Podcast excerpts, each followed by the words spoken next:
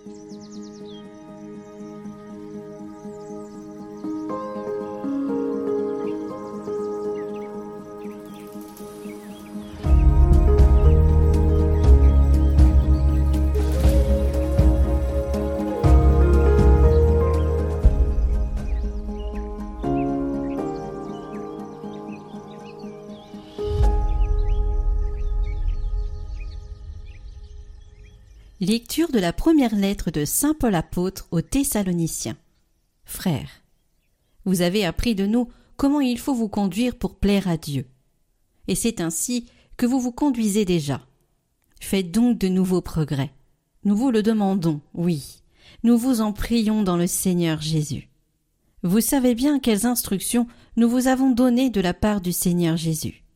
La volonté de Dieu, c'est que vous viviez dans la sainteté en vous abstenant de la débauche, et en veillant chacun à rester maître de son corps dans un esprit de sainteté et de respect, sans vous laisser entraîner par la convoitise, comme font les païens qui ne connaissent pas Dieu.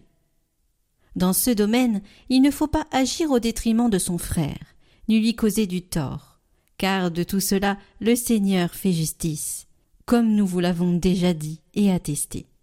En effet, Dieu nous a appelés non pas pour que nous restions dans l'impureté, mais pour que nous vivions dans la sainteté.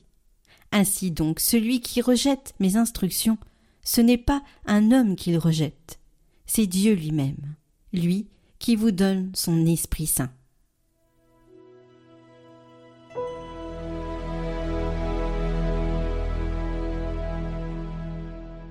Que le Seigneur soit votre joie, homme juste.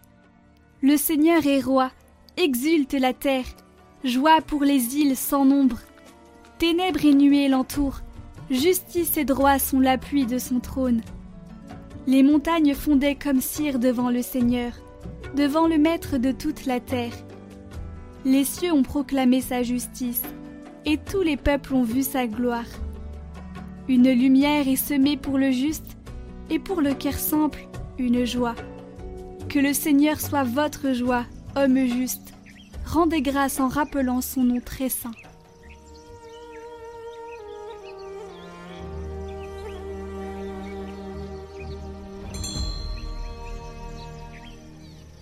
Évangile de Jésus-Christ selon Saint Matthieu.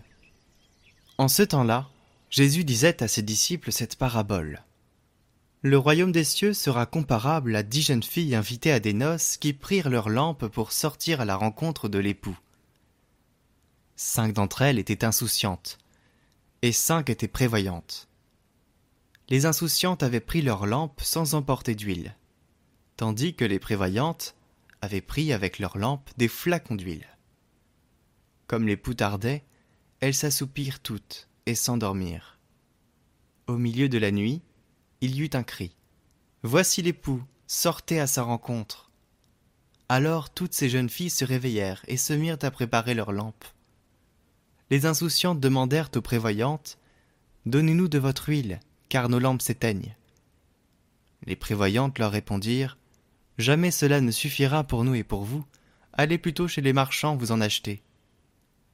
Pendant qu'elles allaient en acheter, l'époux arriva. Celles qui étaient prêtes entrèrent avec lui dans la salle des noces, et la porte fut fermée. Plus tard, les autres jeunes filles arrivèrent à leur tour et dirent Seigneur, Seigneur, ouvre-nous. Il leur répondit Amen, je vous le dis, je ne vous connais pas. Veillez donc, car vous ne savez ni le jour, ni l'heure.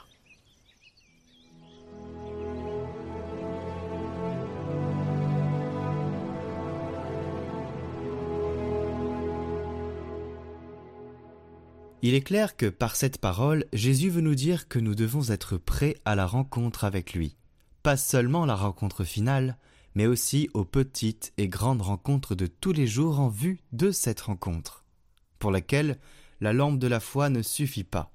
Il faut aussi l'huile de la charité et des bonnes œuvres.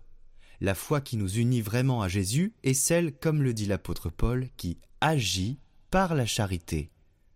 C'est ce qui est représenté par l'attitude des jeunes filles sages, être sage et prudent signifie ne pas attendre le dernier moment pour répondre à la grâce de Dieu, mais le faire activement tout de suite. Commencez maintenant. Moi, oui, plus tard je me convertirai. Non, convertis-toi aujourd'hui, change de vie aujourd'hui. Oui, oui, demain. Et on dit la même chose le lendemain, et ainsi demain n'arrivera jamais. Aujourd'hui. Si nous voulons être prêts pour la dernière rencontre avec le Seigneur, nous devons dès à présent coopérer avec lui et accomplir de bonnes actions inspirées par son amour. Et je voudrais ajouter quelque chose aux paroles du commentaire de l'évangile du pape.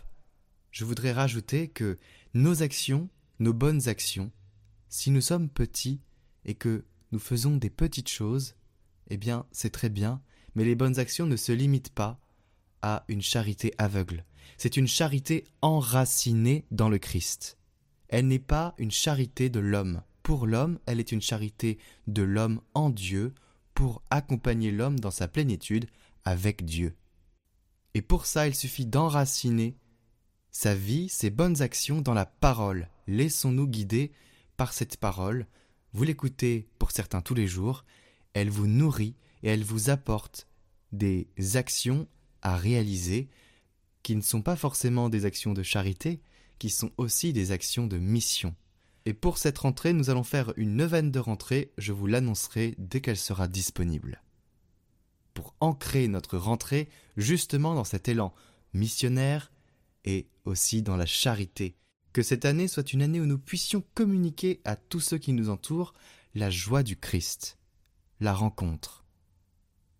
Car comme le dit cet évangile, chacun doit rencontrer le Christ et doit être préparé à sa venue.